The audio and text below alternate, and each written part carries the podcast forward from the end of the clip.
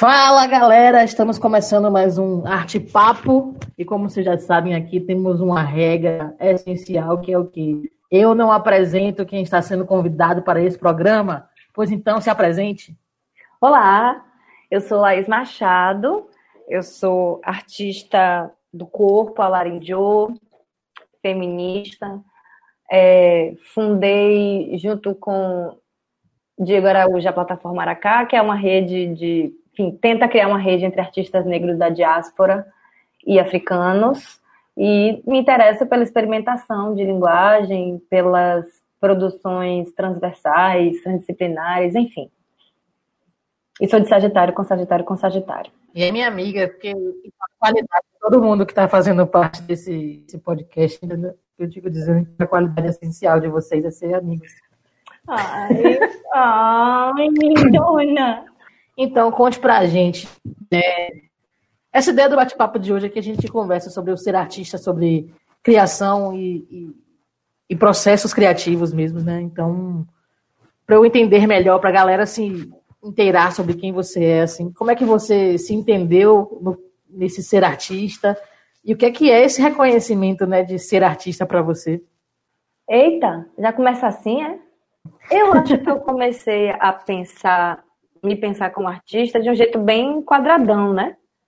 Eu comecei fazendo teatro, fiz a graduação de teatro e comecei a viver profissionalmente disso, né? Comecei a dedicar todo o meu tempo e energia criativa de produção, de tudo, para produzir as minhas peças, as peças do grupo que eu fazia parte e tudo mais. Aí eu entendi que eu era artista porque eu vivia disso. Hoje, eu não sei, tipo assim, eu, eu não costumo achar que o artista é, é um ser descolado da sociedade, nem que ele está em um grau elevado de, sei lá, evolução espiritual, nada disso. Mas cujo tempo, cuja energia criativa é o próprio ofício, sabe? É isso que eu faço. É dessa forma que eu consigo existir no mundo e me expressar no mundo. Independente do que me influencia, do que me atravessa, eu acabo organizando isso em forma de arte. Eu não sei se eu consegui responder bem, mas é porque eu acho que essa é uma pergunta bem. A gente poderia ficar horas só nela, né? Daqueles filosóficos. mas eu acho que é tipo. Eu acho que definir artista entra no mesmo patamar, depois de um certo processo, de definir o que é arte, né? Eu falo da gente, enquanto artista, se reconhecer nesse processo, porque eu, eu enxergo o que você falou, muito na minha trajetória também, de entender o que é ser artista e o que eu considero ser artista hoje, como eu enxergo no processo criativo das outras pessoas esse processo também de, de se reconhecer, né? Antes numa caixinha quadradinha de que para eu ser artista eu preciso fazer isso, isso e isso, e atender essa expectativa. E hoje, muito no processo da própria caminhada, é, é, aprende que no dia a dia os nossos artifícios artísticos nos fazem seres políticos e seres ativos mesmo. Né? Uhum. É isso, eu acho que se fosse resumir para mim, tipo, sei lá, essa coisa mesmo do ofício. O meu ofício é esse, é isso que eu dedico as minhas capacidades criativas e de realização. Então, por isso eu me entendo como artista. E como é que funciona seu acesso criativo em si? Tipo, você costuma pensar ele de maneira fluida, ele vem com a história, chega aos poucos. Fala o processo criativo para para uma, uma demonstração efetiva dele, sabe? Não só uhum. no dia a dia. Para mim sempre começa com obsessão. Eu acabo ficando obcecada por alguma coisa. E aí depois, tanto que eu tenho um solo chamado Obsessiva Dantesca, né? que foi onde eu te conheci. É, mas geralmente começa com obsessão, seja ela temática, seja ela não definida, seja ela técnica, seja algum aspecto da relação. Porque geralmente, eu, na verdade, eu tenho três obsessões, né? Uma dessas obsessões é o corpo e o que ele é capaz de fazer. A outra obsessão são as relações. E aí, e a outra obsessão sou eu, em algum nível. Assim, as questões que me atravessam, como uma mulher negra, como uma mulher bissexual, como uma mulher intersexo, como uma mulher de axé, como, enfim. E acaba que o que eu produzo é um cruzamento dessas coisas. Chega geralmente assim, em formato de obsessão. De repente eu estou obcecada por isso e eu preciso dar um jeito de materializar isso. também começou mais quadrado, né? De tipo, tem um, um, Você vai fazer assim, aí você vai escrever o projeto, aí você vai captar o recurso, aí você vai montar a equipe, aí você vai fazer. Hoje já está mais uhum. fluido, no sentido de existe obsessão, e eu vou experimentar alguma coisa disso. Na linguagem que isso está pedindo. Porque assim, eu hoje não trabalho mais só com teatro, né? Mas eu também me envolvo com fotografia, com vídeo, com instalação, com performance. Então, eu experimento alguma coisa. E aí eu vou tentando escutar o que essa obsessão está pedindo para se materializar também, sabe? Porque ela pede coisas específicas. Parece que tem uma autonomia que é dessa obsessão. Uhum. E aí eu vou tentando dar espaço e material para que isso se manifeste. Porque para mim também o processo criativo, meu processo em arte também ele é muito sei lá, espiritual, se for essa palavra também, sabe? Acho que as coisas não são dimensões separadas. Então tem um processo de eu preciso escutar essa obsessão, eu preciso me escutar diante dessa obsessão, e aí as coisas vão ganhando corpo diante dos experimentos até eu concluir, bom, é isso aqui. Posso me obcecar com outra coisa. Entendi. E eu acho que ainda tem uma outra coisa também que é bem social, que é, que é uma coisa que eu tenho começado a dizer, assim, que sendo eu esse corpo que eu sou, que eu já falei, né? É, é como se eu não uhum. devesse lealdade a nenhum limite de linguagem, porque nenhum desses limites foi construído em cima da minha Sim. experiência, ou da minha perspectiva, ou da enfim, não, não foram delimitados para dar conta dos meus discursos, né? levando em consideração todos os processos coloniais e de classe e de raça que envolve também o fazer artístico, né? Então, se não foram feitos para mim, eu não, tenho, não, devo lealdades a eles, não, não devo lealdade a eles. Então, eu uso o que eu preciso de cada um do jeito que eu quiser. Coloco em diálogo do jeito que eu achar que é mais interessante para essa obsessão se materializar, sabe? Eu sei esse clichê do artista apaixonado, uhum. a verdade é essa. Mas eu acho que, que é, pelo menos a gente se conheceu já nesse processo muito de estar imerso na arte, né? A gente não, não se conheceu fora da arte. Então eu acho que o olhar que eu tenho sobre você, e você é uma das artistas que eu mais admiro, e não vou cansar de, de dizer isso, eu acho que você tem um olhar sobre o fazer artístico muito diferente das outras pessoas, no sentido exatamente do que você falou de a preocupação com entregar o que o outro quer, ela não tá muito em você, sacou? Pelo menos uhum. não, não é algo que eu percebo. Uhum. Você faz aquela parada e que, tipo assim, apesar de não ter expectativa, eu acho que é exatamente não querer que, que aquilo bata na pessoa, que é o que faz bater, né? A comunicação, ela fica ali numa outra região, não necessariamente de palavras nem de gestos, mas que existe no seu trabalho. Uhum. Não só no solo, no, no obsessiva, mas tudo que eu já te vi fazendo, eu sempre acho que tem essa essa subjetividade que eu acho que você explicou aí, que as pessoas podem não entender dali que chega, o que é que comunica com você para isso. Mas uhum. eu acho que, que, é nesse subjetivo que, que a beleza, principalmente do seu trabalho, né? Então, aí já tô jogando confete, né? Fazendo. Ai, para, obrigada. Mas é isso, é porque eu acho que, não sei, eu tenho, eu, eu, tenho a crença, eu acho, de que dependendo da área, né? Assim, de novo, não é, não é querendo hierarquizar, sei lá, a produção teórica, da produção em arte, de uma produção, é, sei lá, exata. Não é, não é querendo hierarquizar, mas eu acho que a produção de pensamento dentro desses espaços, eles têm autonomia. É, fun... Ai, é difícil achar a palavra, mas enfim, eu acho que tem autonomias Acho que a forma de produzir pensamento dentro uhum. das áreas é diferente. Eu não estou falando dentro das áreas é, de linguagens artísticas, mas dentro da produção de pensamento mesmo. Então, acho que uma coisa que eu tento muito fazer é ser honesta com essa autonomia que é criar em arte, que é produzir pensamento em arte. Eu não posso traduzir um tratado sobre ser uma mulher negra que está, sei lá, apoiado dentro das premissas das ciências sociais, por exemplo, no que eu faço no trabalho em arte. Mesmo que um alimente o outro, porque eu acredito que um uhum. alimente o outro, se constrói e se compõe de um jeito diferente, sabe? Então, eu Sim. sinto que é até uma coisa que eu converso muito com o Diego, assim, acho que demanda um pouquinho de egoísmo nesse sentido, de eu quero me relacionar, eu tô colocando isso no mundo para que as pessoas se relacionem com isso e eu me relacione com as pessoas a partir disso. Que também é uma outra coisa que eu falo, né? Teoricamente eu não deveria existir no, na configuração de nação que a gente tem, de mundo que a gente tem. Esse corpo uhum. não era para existir, é um erro, é um bug, é uma falha no sistema. Uhum. Então é como se eu criasse em arte espaços onde eu pudesse existir. Sim. Eu não posso, então, nesse espaço, é, pensar em primeiro lugar no que o outro quer que eu diga. Se esse é o único espaço que eu tenho para dizer.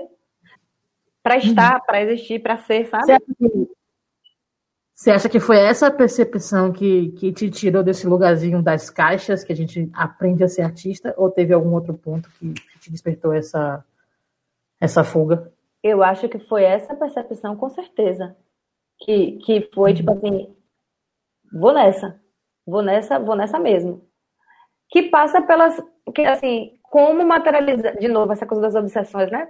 Percebe-se, gente, sou bastante obsessiva. É, mas que é até uma coisa que eu falo em obsessiva dantesca. Quando eu comecei a encontrar coisas que eu precisava muito botar para fora, que era ou botar para fora ou morrer, e não tinha espaço para fazer isso, eu precisei criar esse espaço. Então isso foi um chamado para uhum. sair dessas caixa, se a gente for, né? Chamando assim. E um espaço que, que virou voz de outras pessoas, né? Isso que eu acho muito uhum. doido do, do processo de tipo. É uma parada que ao mesmo tempo é muito sua, né? nasce muito do, da sua inquietação, das suas obsessões, mas ela fala por várias e por várias. Então. É porque eu acho que tem essa coisa do reconhecimento, tipo, da minha humanidade, né? De tipo assim, que é, que é contra a forma como as coisas se organizam, como a norma organiza as coisas. Então, a reivindicação da minha humanidade. E, e aí, como relacionando as minhas obsessões, isso é uma coisa que eu sempre penso e que eu acho que dá para usar como metáfora, assim, para falar sobre isso, que é como é que eu posso me relacionar com Mari se você não for você, sabe? Tipo assim, claro, e tem várias várias camadinhas nisso aí. O que é, que é você? A gente poderia de novo ficar aqui filosofando horas e dias sobre isso, mas como é que eu posso me relacionar com você se você quisesse ser eu e eu quisesse ser você? Sabe, tipo assim, como é que eu, como é que eu posso me relacionar com você se a gente não se encontra? E não estou falando uhum. fisicamente, mas se a gente não se encontra e não se apresenta, e não se diz, e não se mostra, e não se expõe. Como é que a gente pode construir uma relação de afeto, intimidade, amor, carinho, se a gente não se expõe uma para outra? Então, acho que também tem isso, que, em Dantesca, por exemplo, especificamente, a minha exposição era tão palpável para as pessoas que elas se sentiam íntimas, a ponto de se exporem também e falarem também. E é aquele espaço virava um espaço coletivo, porque é o que era. Uhum. Acho que é isso, acho que é isso. Sim, como esse podcast ele é voltado para essa galera que também é artista ou que está tentando entrar no processo, uhum. eu fiz uma provocação muito grande, mandassem perguntas ou, ou que dissesse né, o, o, o que é que trava, o que é que, o que, é que atrapalha o processo criativo. E uhum. aí uma galera ficou me perguntando muito do como, como pode estimular a criatividade, como é que a gente dá esses starts, né? E aí, se você puder falar um pouquinho de como você tenta fazer isso, ou se você não tenta. Parece um paradoxo, mas acho que uma das formas de estímulo, estímulo da criatividade para esse mergulho que também é muito pessoal é olhar para fora também. Sabe, de tipo, acho que uma das. Pensando em bloqueio criativo, né? E tal, que me parece uhum. ser a motivação dessas perguntas, é ver outros artistas, é ver outras produções. É, porque tem uma coisa também que, para mim, uma coisa que me faz me sentir bem bloqueada é quando eu me sinto isolada, assim, sabe? De tipo, quando eu me sinto. Tanto que agora, na pandemia, eu tô super. Tá sendo super difícil para mim produzir qualquer coisa, porque estar isolada me bloqueia.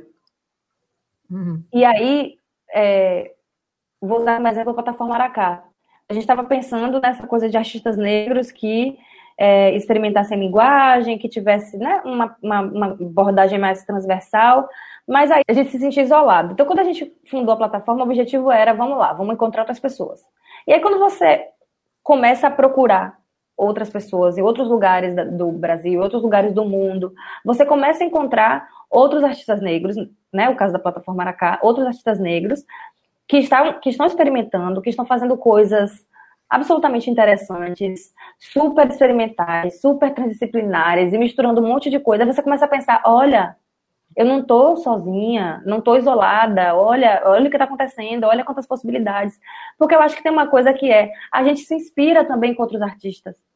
Hum. Acho que isso, isso, isso vira também um diálogo. Então, eu acho muito importante, dentro de um processo de bloqueio, procurar outros artistas fazendo, não no sentido de criar um marco de competição ou um, um chão para criar, sabe? Não que você vai reproduzir é, o que você achou, o que você encontrou, mas me ajuda muito me inspirar com outros artistas, assim, inclusive com artistas próximos, pessoas que eu conheço, sabe, que estão produzindo, que estão pensando, que estão discutindo certas coisas. Isso me inspira muito também, assim. Eu tenho um pouco de, é, às vezes, quando eu entro na minha crise, até por ser uma pessoa ansiosa, eu fico ali dentro e, e numa crise de ansiedade, você não consegue olhar para fora. Uhum. Então é bom quando você também encontra é, parceiros de criação, e aí eu falo muito de Diego, porque a gente, né, vive junto e se ajuda e se apoia nesse sentido, e geralmente ele me chama, ei, olha para fora. E aí eu vou, cato, olho outras pessoas, e isso me inspira muito. Assim, é como construir uma conversa, um diálogo. Seja procurar artistas que estão dialogando com uma técnica específica que você quer usar, seja alguém que está dialogando com uma área temática específica, seja, sei lá, seja completamente diferente de tudo. Mas eu acho que olhar outras coisas, olhar para fora, ajuda a, a, diminuir o bloqueio. Mesmo que não seja nem arte, às vezes, sabe? Tipo assim, uhum. tanto em produções teóricas, ou em culinária, ou em ciência exata, em física, no que for. É escutar aquela obsessãozinha que eu falei, ela tá dando pistas também de para onde você tem que olhar. Sim. E no fundo não tem nada de novo né, quando você cria, mas você organizou as coisas de um jeito diferente. De um jeito que só você poderia ter organizado. Então, você precisa se encontrar com essas coisas. Tem muita coisa no mundo já. É que já tá tudo no é... A gente é... cabe a reorganização do, do processo. Exato, exato, exato. O, o que eu acho legal quando você falou de, de buscar inspiração em outras coisas, e foi muito daí que, que me veio a ideia do convite, não só o seu, mas de outros convidados que virão. De uhum. tipo, às vezes a gente fica muito focado em. Pô, eu, eu sou da música, né? Então eu só vou me relacionar com pessoas específicas que uhum. fazem música. E isso, por diversas vezes, inclusive, ele desestimula, né, o, o nosso processo. Uhum. Tipo, com, como a gente se conheceu, era algo que eu tava muito. Não ia fazer aquilo, sacou? Eu não ia me, me dispor a fazer algo para o teatro. Porque para mim uhum. a, a, chegada era essa, né? Tipo assim, pô, e aí tá fazer um som para o teatro. Eu digo, porra, nada a ver, velho. Vou me envolver com outra linguagem, com um outro processo, com uma outra completa. É fora da minha caixinha inicial. Uhum. E, e, isso me deu outra para fazer com outras coisas completamente diferentes, até abrir a cabeça com outro estudo para possibilidades mesmo, né, ver que a gente às vezes fica preso uhum. muito porque a gente acha que é o correto, né, o mundinho artístico ele nem, se, nem dialoga. Imagine para fora, né? De olhar, pô, não, vou parar aqui agora e vou assistir uma série com um olhar de possibilidades. Porra, depois disso eu quero escrever alguma coisa. Hum, eu me lembro da gente conversando em Dantesca, por exemplo, de, só da tensão que você ficava com o microfone na minha mão. Né? Uhum. Né? Porque além do próprio calor da performance, tinha o fato de que eu tava bêbada, e isso era parte da própria performance, e eu ia jogar o microfone no chão. Não porque eu queria, mas porque a mão ficou mole, ia cair o microfone. Então, assim, você tinha que estar tá ligada em mim de outro jeito. Você tinha que estar tá uhum. se relacionando. E eu com você, né? De outro jeito. Então, eu acho que tem essa dificuldade mesmo aí que você falou da coisa das linguagens e um certo ranço, às vezes até, né? Que eu vejo muito, por exemplo, em relação, sei lá, atuação no teatro, atuação no cinema, que é um ranço, né? Sim. né? Tipo, mas a galera de cinema tá assistindo teatro mesmo? Ou eu vi uma conversa uma vez, né, alguém, não lembro quem foi, não lembro que evento foi, mas era uma pessoa de cinema falando sobre o teatro, mas da forma como falava parecia que estava na Grécia ainda. Eu falei, gato, da Grécia para cá rolou tanta coisa, deixa eu te contar, viu? Tá desatualizado. Mas assim, também entendo teatro para performance, quando tem, sei lá, eu acho que tem muita possibilidade de conversa entre hum. as linguagens. E aí, querendo ou não, me assumir fora da caixinha no sentido de não me identifico mais como artista de teatro, mas também não me identifico como uma artista da música, nem como artista da dança, nem como artista da performance, mas como artista. Isso também me ajuda a transitar um pouco mais entre as linguagens, sabe? De ver que tem coisas que, sei lá, que servem, que são bacanas, que são. que parecia não ter nada a ver comigo, mas tinha. Sim. O que me tocou de um jeito que eu não esperava. Me inspirou de um jeito que me surpreendeu. Não sei, eu acho que esse isolamento não é bom em circunstância alguma. é, eu, eu acho que uma das coisas que, que desde, sei lá, do finalzinho do ano passado, que eu vim trabalhando muito em mim também foi isso, né? Tipo, por que, que eu tenho que me limitar a estar num palco cantando? Se às vezes eu quero escrever e, e a escrita não é para música, sabe? Aquela uhum. deve ser só entrega escrita mesmo, e ok. mas, assim. sabe, mas sabe por que, que eu acho que isso acontece uhum. com a gente? Por causa do mercado. Sim. E o mercado é outra coisa. Tipo, é, o mercado. Quando, quando, por exemplo, eu decidi. É uma coisa até que eu estava conversando hoje. Quando eu resolvo transitar do teatro para outras linguagens e ficar aí, andando, né? Vem logo a dificuldade uhum. de onde é a fonte desse recurso, como uhum. eu produzo isso, quem vão ser meus interlocutores nesse processo, porque o mercado ele limita as linguagens. Então você tem um mercado de teatro que funciona de um jeito completamente diferente do mercado de audiovisual, do mercado de música, do mercado de artes visuais, são funcionamentos completamente diferentes. Quando você resolve transitar, e aí? Como é que você faz? Tipo, você sabe o que fazer quando você compõe uma música, um álbum, um EP, o que seja, você sabe qual é o próximo passo. Mas se você resolve escrever, Sim. qual é o próximo passo? Fale. E a conta chega, né? Não, a conta chega porque quando a gente fala de arte nesse sentido filosófico, que a gente estava aqui falando né, do criar, do processo e tal, é, fica parecendo que a gente não, não tem boleto no fim do mês, né? É. O processo criativo, ele é lindo, ele acontece, a gente é arte e que maravilha, né? Porra, olha só as meninas aí falando de como é massa essa, esse desligamento do subjetivo do mundo, mas, velho, meu cartão de crédito chega igual, entendeu? Uhum. então, a gente diversas vezes se bate nessa mesmo. Tipo, porra, beleza, velho. Eu sei que hoje, quando eu coloco a musiquinha no Spotify lá, na hora que ela bate os listens dela, graças a Deus, o royalty cai na minha conta e eu tenho dinheiro no fim do mês. Uhum. Olha que lindo, essa linha é perfeita. Uhum. Na hora que eu escrevo alguma coisa e eu publico no Facebook, né, sei lá, tipo, jogando aqui aleatoriamente, aquilo uhum. não me uhum. traz nada de, de grana, de rentabilizar. E aí realmente requer um estudo de descobrir. Então, beleza. Aí já vem outras limitações, né? Ah, eu vou escrever. Então, para ganhar dinheiro, eu tenho que escrever um livro. Então já entrei na outra caixinha aí de que eu preciso uhum. ter um livro e eu preciso ter um editor e eu preciso lançar esse livro. Eu não posso escrever um texto e colar no poste da cidade. Isso não vai me dar dinheiro. Aham, aham, aham, aham. Exatamente, exatamente. O caos total. Uhum. Exato. E aí é isso, é esse eterno jogo de cintura, de como é que você faz um mercado conversar com o outro.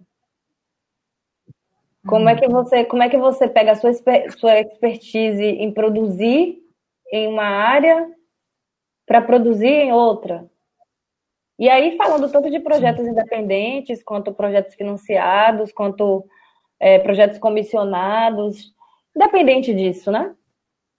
Como é que você vai uhum. fazer o que você, a experiência que você adquiriu em uma área para materializar uma coisa que está em outro mercado, que tem outras regras de funcionamento e outro tipo de distribuição, porque também tem isso, você não faz a obra para ficar para você, né?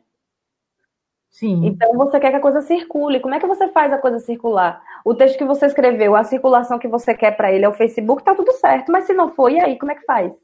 Como é que Sim. você vai fazer essa obra chegar em outras pessoas? Como é que você vai fazer isso, sei lá, como é que você vai fazer isso dialogar e se relacionar com outras pessoas?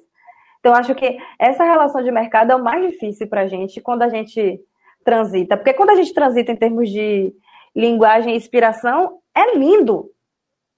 É libertador você falar assim, é isso, nasci para isso, nasci para estar tá aí, ó, transitando, Sagitário, Sagitário, Sagitário, era isso.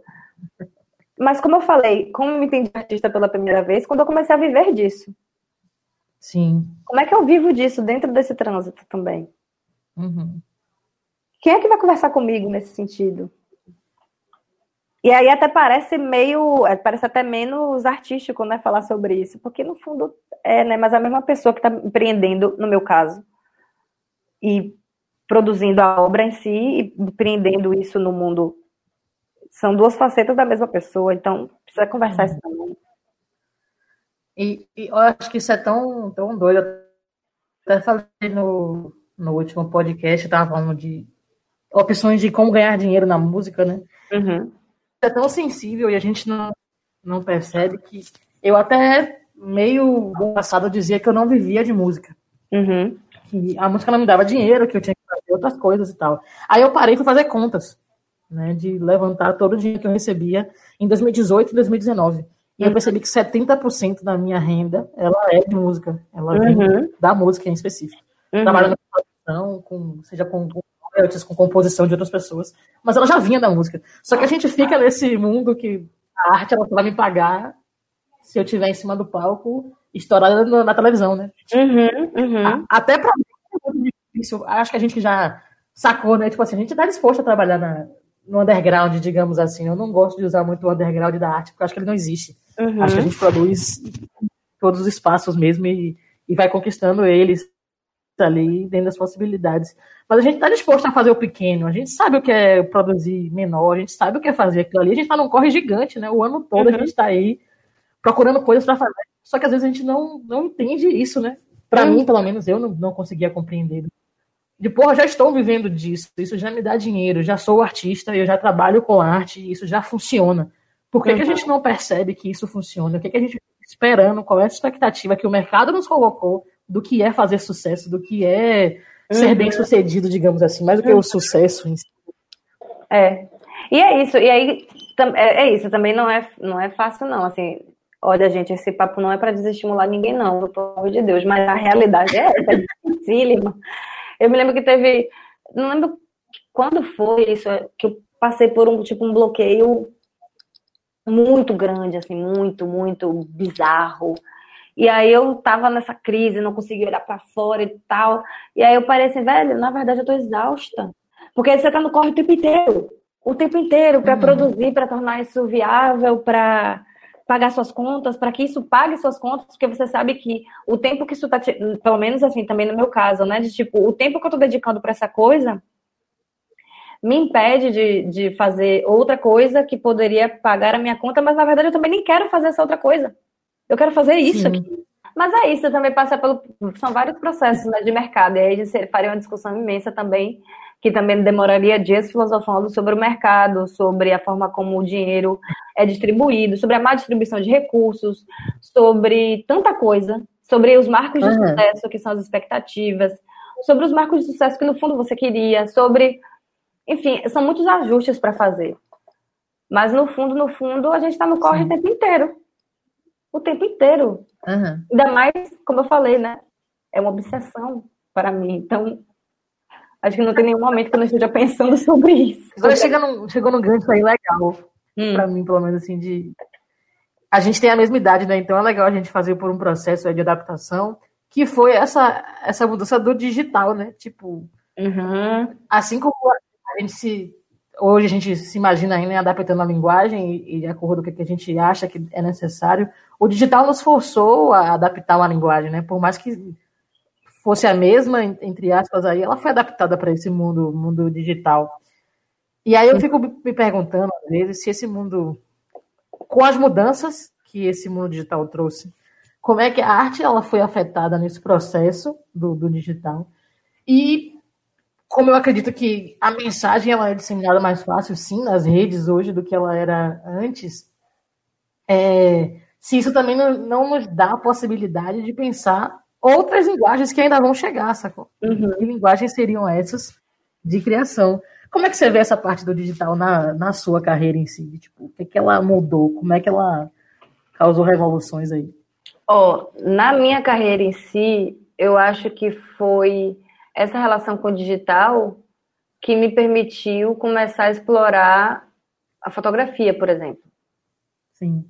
Então, o que era selfie foi virando autorretrato, foi virando outra coisa, foi virando outra coisa, até é, eu estar tá produzindo as fotos que eu produzo hoje. Mesmo entendendo que algumas não são para redes sociais, por exemplo, considerando que os algoritmos também estão ali e atuando e não dialogam muito com o meu tipo de trabalho, com a minha meu tipo de trabalho com o corpo e tal. Porém, eu acho que assim é outra área autônoma o mundo digital. E eu, quando começou essa crise toda da pandemia, uma coisa que eu fiquei pensando foi, acho que o maior equívoco dos artistas que tiveram que migrar de vez, porque também antes tinha isso, tinha um rançozinho dos artistas que dialogavam com o digital. Sim. Pelo menos dentro da, da, da coisa do, das artes do corpo, da fotografia e tal, né, que é mais onde eu fico, tinha essa coisa do, do rancinho, como se fosse, sei lá, o blogueirinho, que é uma coisa que eu sempre penso de que também é uma coisa meio pejorativa de gênero, que eu vejo essa cobrança também mais com mulheres do blogueirinha e, e uhum. enfim, tudo era um biscoito, tudo, etc. Mas tinha tinham já artistas que estavam se relacionando com isso e com trabalhos muito interessantes, inclusive de performances digitais, de criação, composição de uma uma persona que interagia ali no meio virtual e depois aquilo era deslocado para outro lugar porque virou uma outra obra.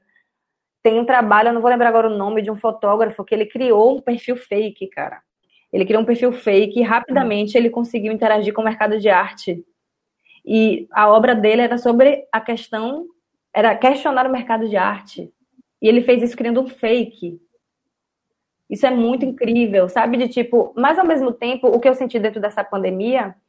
Ah, tem outra coisa também na minha carreira, em relação a, a mim pessoalmente. A, o, o digital me permitiu pontes que extravasavam as barreiras geográficas, por exemplo. Me permitiu conhecer outras, outros artistas em outros lugares, coisa que eu não tenho dinheiro para fazer isso indo pessoalmente. Uhum. E nem sabia da existência. Então, acho que o digital também tem essa possibilidade de aumento das parcerias e de ampliação dessas perspectivas. E tem uma linguagem autônoma que eu acho que foi o que os artistas ignoraram no processo da pandemia. Quando teve esse isolamento, vai todo mundo para o digital. Eu acho que eu vi muitas pessoas ignorando que já tinham coisas acontecendo ali e que tinha uma linguagem que era própria dali. Eu, por exemplo, com performance, eu penso, eu, eu tô desde que começou essa pandemia querendo experimentar alguma coisa com live, alguma coisa mais interativa. E eu sempre fico deixando para depois. Aí ontem eu estava analisando, eu falei assim, gente, o padrão de referência foi muito lá para cima. Teve um cara que ele estava entediado e ele fez uma live de 18 horas contando arroz. E a galera Caraca. interagindo com ele. E isso era para quebrar o tédio dele. Para mim, isso era performance de longa duração, estilo Marina Abramovic. Sabe, tipo, como é que você compete? E não no sentido, não, não tô falando no sentido pejorativo, mas assim, assim como qualquer linguagem, como qualquer mídia, o meio digital tem sua autonomia. E eu acho que, como, como artista, para dialogar com ele, é preciso reconhecer essa autonomia, para então dialogar com essa linguagem. E aí, quem sabe, sair um híbrido. E eu acho que, de novo, sem hierarquizar o processo, sabe? Sem considerar que o digital é a solução, mas também sem considerar que ele é um paliativo. Mas como é que você vê isso, você, que também trabalha com as mídias? Eu sei que a entrevistada sou eu, mas sou gente... ousada. o que eu acho que aconteceu com, com esse boom da, das redes para a pandemia e a galera artista tentando ocupar esse espaço de uma maneira. Não só artista, né? Porque eu acho que todo mundo quis produzir muita coisa nesse momento, uhum. e aí eu não vou também definir quem, quem é artista e quem não é né, nesse processo, né? De, uhum. Até de autocura mesmo mental, né? De, uhum. de produzir coisas.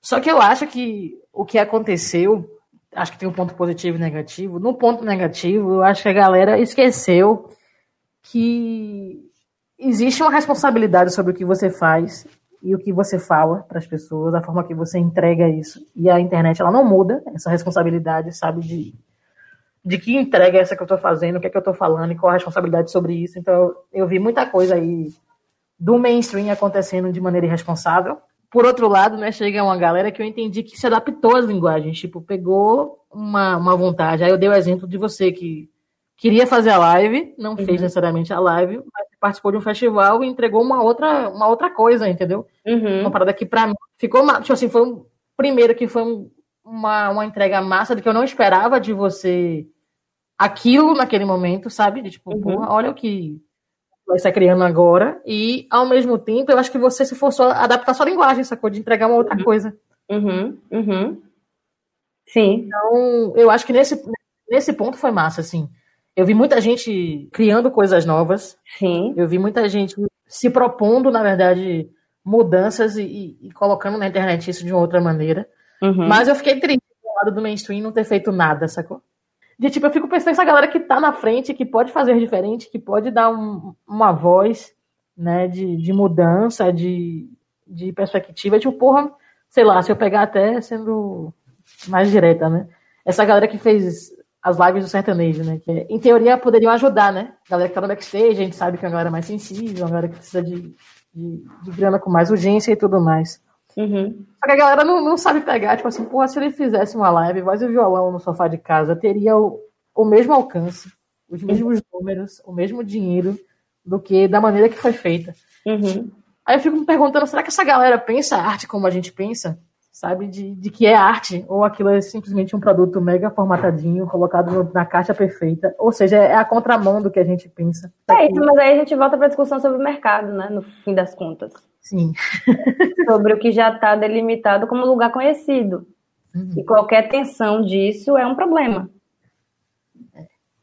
Porque também é isso, é, é, é o que eu estava dizendo. Eu acho que o digital ele tem essa autonomia, né? E para dialogar com ele, você precisa reconhecer isso como espaço autônomo, Sim. não como um paliativo para a situação atual, que uhum. é o lugar que eu identifico isso, é, esse exemplo que você deu, uhum. da tentativa de reproduzir a mesma coisa, só que em outro lugar, então parece um paliativo, mas não também como uma solução para todas as coisas, porque apesar do longo alcance, a gente ainda tem, eu sinto, as mesmas é, limitações sociais, digamos, né? Sim. E aí isso implica a estrutura, a qualidade da internet, por exemplo, meu trabalho que tem muita nudez. Esse festival que eu apresentei, que você falou, que foi o Latitudes, né? Uhum. O vídeo que eu fiz era para ficar um mês. Sim. Mas ele só pôde ficar uma vez, que é 20 minutos, porque tinha cenas que eles consideravam pornográficas que os algoritmos, a internet, os advogados consideraram pornográficos. Então, mesmo nessa possibilidade que eu teria de expandir isso, porque a internet tem essa potência de expansão, o mesmo sistema de censura e limite se apresenta. Então, corre que tem 20 minutos só. É, Aí, como eu não sou menina, eu, gente, corre que só vai ser 20 minutos. Mas sim, eu acho que a gente pode encontrar um híbrido disso aí, com certeza. E acho que já estava nesse caminho. Sim. Agora, eu acho que a pandemia meio que jogou um catalisador nessa outra possibilidade de fazer arte, né? Dentro do, do da nuvem. Uhum. É, quando, quando você fala isso do híbrido, eu me lembro muito de algumas coisas que estavam rolando antes da, da pandemia, né? E aí eu também acredito que essa junção ela vai acontecer, pois isso tudo, porque as pessoas vão se apropriar de alguma linguagem, né? Uhum. Na música, em específico, a gente já vinha com muito artista que estava no YouTube, que estava com números estrondosos, assim, e que nunca tinha subido num palco na vida. Uhum. Então ele já existia desse outro lado, né? O artista que era só digital. Uhum. E aí eu lembro que num, num evento que eu fui em São Paulo, trocando ideia com um produtor, ele já tinha dito algo que iria acontecer, né? Que é basicamente essa galera continuar se apresentando nesse formato, só que adaptado para offline, digamos assim. Tipo, vou colocar lá um show vai ser transmitido no cinema, sacou? Porque uhum. essa é a linguagem que as novas pessoas que estão chegando aí vão se acostumando. E isso é muito louco já pensar, né? Tipo, porra, eu vou ter um show que uma pessoa produziu exclusivamente para o cinema. Uhum. São duas linguagens distintas que só o digital permitiria e que estão ocupando um espaço que não é nem no digital, né? Uhum. Então, eu também e... acho que vai rolar. Uhum. Ó, eu, particularmente, assim, porque eu faço, eu morro de medo. Porque, assim, eu não, não morreria de medo se, se o mercado fosse democrático. Mas se o mercado perceber isso como coisa rentável, isso pode virar o padrão. E é isso que eu tenho medo. Porque, porra, do que eu faço, assim, eu não abro mão de um calorzinho humano, de uma conversa na hora, sabe? De uma. E eu não tô falando conversa no sentido de peças interativas. Você faz o quê? Diga aqui. Não, mas assim, essa conversa, voltando pro começo da nossa conversa, né? Do sutil. Sim. E você sentir que aqui o, que atmosfera, que aquelas pessoas que estão ali fruindo daquilo que você está fazendo, tá te dando de alimento e você tá dando de volta, e esse feedback que é outra coisa do, do, do calorzinho humano, do quentinho. Eu sinto falta do quentinho. Sinto falta do quentinho, a verdade é essa. Eu gosto mais de fazer show do que de qualquer outra coisa, né? Tipo, Porra, e aí eu tenho medo disso virar rentável. Sim. Porque, não que, não que eu não queira que seja rentável, não é isso que eu tô dizendo, assim mas disso virar a escolha oficial do mercado, porque aí a gente se lascou. Porque parece que o mercado ele não aceita muito diversidade, a não ser que haja demanda. Então, Total. E querendo ou não, a gente está se acostumando a fruir das coisas assim também, né? Tipo, eu tava falando com, com uma amiga, velho, será que as pessoas ainda vão conseguir assistir palestra? Eu digo no auditório, uhum. depois de ter assistido tanta palestra em live. Eu falo isso porque na, quando você vai ver, tipo, numa live, uma palestra, qualquer tema, geral fica comentando o tempo inteiro. O tempo inteiro. Sim. E aí gera uma conversa paralela. Será que depois que isso tudo acabar, essa mesma pessoa vai conseguir sentar e não falar nada durante 30, 40 uhum. minutos até abrir para as perguntas? Eu tenho minhas dúvidas, eu tenho minhas dúvidas, cara. Eu tenho minhas dúvidas. Eu tava falando isso com com uma amiga, eu tenho mania de assistir tudo no YouTube, que é, em termos de palestra ou curso, qualquer coisa, acelerado, né? No 2x, para poder uhum. passar o tempo mais rápido e consumir aquele conteúdo. Aí, às vezes, quando a pessoa tá falando comigo agora, tipo, eu já fico sem paciência, sabe? Tipo assim, não tem um 2x pra colocar na pessoa. Aí eu fiquei me perguntando, imagine o próximo curso que eu tiver que fazer, que vai durar uma hora o painel, e que eu não posso assistir em meia hora, porque não vai ser possível. Eu vou Exatamente. ter que levar uma hora. Exatamente, exatamente. Isso também gera ansiedade, né?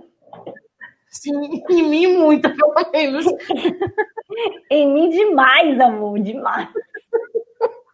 Já que eu tô falando assim, também não é a solução para todos os problemas, sabe? Porque uhum. tem suas limitações é, e tem seus problemas também, no sentido de me gera muita ansiedade também.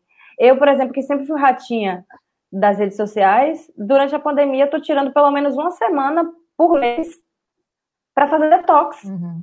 Porque é o excesso de notícia, o excesso de notícia de morte, o excesso de gente fingindo que não está acontecendo nada, o excesso de tanta coisa, é tanta informação, é tanta live que eu perdi, é gente que fica chateado porque eu não assisti, mas eu também não assisti a outra, porque na verdade eu não consegui pegar o celular naquele dia. É muita coisa. Aí eu falo, não, vou tirar tudo. Uma semana. Porque gera ansiedade os também. Últimos números da, os últimos números do, da Social Bakers, né, que é uma referência, fala sobre essa desistência das redes, né? Uma galera tem... A gente tem a impressão de que tem mais gente consumindo, mas os números são contrários a isso, né? As pessoas passaram a consumir streaming, então beleza, a Netflix está bombando porque aquele conteúdo estático que eu já sei o que vai acontecer. Uhum. Mas o Instagram caiu muito, o Facebook cada dia cai mais. Uhum. Né? A gente teve um crescimento grande TikTok e agora ele já voltou a cair de novo. Uhum. Então, também tem a contramão disso, né? De tipo, própria, o próprio ciclo social, ele, ele nos conta isso, né? De que pode ser que haja um, um rebote contrário, né? Após isso, a gente vai encher o saco, a gente vai querer consumir tudo na rua. Uhum. Mas é isso, mas aí, enquanto a gente não pode consumir as coisas na rua, acho que você me deu um gancho bom porque eu tava falando, de tipo assim, isso é que eu acho estimulante em pensar em fazer arte pro digital agora. E por que, que eu falo que eu acho mais estimulante pensar alguma coisa que dialogue com isso e não um registro de alguma coisa? Porque será que é possível, usando as ferramentas que a gente dispõe no mundo digital e que são acessíveis, fazer alguém repensar ou se repensar ou colocar em diálogo a experiência com o tempo, por exemplo? Tipo, será que é possível usando um recurso que tem disponível no Zoom, no Instagram, no TikTok, no Twitter, onde quer que seja, criar uma experiência estética diferente sobre o tempo, sobre as relações, sabe? Será que é? Sim. é? Esse cara do contagrão de arroz conseguiu, velho. Uhum. Sinceramente. 18 horas e as pessoas assistindo. Tipo, na última hora, não sei quantas mil pessoas ainda estavam assistindo. Então, sei lá, acho que também, eu não sei, eu, eu, eu, acho, eu acho interessante, assim, eu fico estigadinha, sabe? Uhum. Ainda não fiquei obcecada, mas... Ainda. E aí, para finalizar, a gente tem um, um quadrinho aqui, que eu vou mudar hoje. Porque era assim. Em geral, eu pedia para a pessoa me indicar um álbum ou uma música. Mas como a gente falou tanto em ser plural e, e diverso, você pode ter a opção de me indicar um álbum, uma música ou qualquer outra expressão artística que você acha legal que está acontecendo nesse momento e que os ouvintes desse podcast devem procurar imediatamente. Ó, oh, eu não vou mentir para você que eu tô ouvindo muito. É... Tô abrindo aqui rapidinho o Spotify, dá, dá um segundo aqui que eu tô pegando a minha pesca. Que eu tô ouvindo muito é, uma banda que eu não sei de onde é, chamada Gulag Orchestra. Gulag Orchestra. Ah, não, esse é o nome do álbum, o nome da banda é Beirute. Ah, Beirute ficou conhecido com uma música no ah, de Maria. Mas é o Gulag Orquestra, Orquestra, o nome do álbum. Tô ouvindo esse álbum praticamente todos os dias, porque não sei, ele faz tanto vocalize que eu fico fazendo os vocalizes junto, eu relaxo. Agora, uma outra coisa que eu poderia indicar. Ó, oh, eu vou indicar o seguinte: tá tendo ocupação da Galeria Pivô. Pronto, ocupação da Galeria Pivô, que vai estar tá acontecendo já agora e vai até. Até agosto, setembro. Estamos em agosto, né? Vai até outubro. Isso. Vai acontecer uma ocupação na Galeria Pivô, uma ocupação digital é, no site deles, da, da, da Galeria Pivô, a curadoria de Diane Lima. Vai ficar até outubro, indico. Pronto. Tá lá agora de Rebeca Carapiá. Depois eu não lembro o nome da artista. Vai, depois vai ter também Diego Araúja e uma outra artista chamada Highlander. Esqueci o sobrenome agora. Mas tem tudo lá. É legal. Pronto, indico isso aí. Eu indico o Beirute Gulag Orquestra para todo mundo, quando estiver ansioso, botar no máximo do volume e ficar fazendo os vocalizes juntos Relaxa que é uma beleza. E a música é muito boa, eu gosto muito. E essa daí, pronto. Ui, consegui. Você quer mandar uma mensagem final para a galera que está ouvindo? Gente, se cuidem, bebam água, usem máscara, álcool gel. É, é isso aí, vai passar. Mas vamos reconhecer o que está acontecendo. E é isso, assim. Não se forcem a produzir na quarentena por favor, e nem force ninguém. Reconheça que está o mundo acabando e a gente está produzindo no ritmo que dá para produzir. Sejam generosos com vocês mesmos, isso também ajuda a quebrar o, a diminuir o bloqueio criativo. É isso. E quem encontrar depois da pandemia e comigo e com Laís juntas, pode me cobrar que eu pago uma dose de catuaba. Aê! Saudades, Mari! Saudades, Mari! Obrigada, viu, Baby, por participar dessa loucura. Tirar Obrigada. um tempinho para conversar comigo. Um, um beijos. Um cheiro.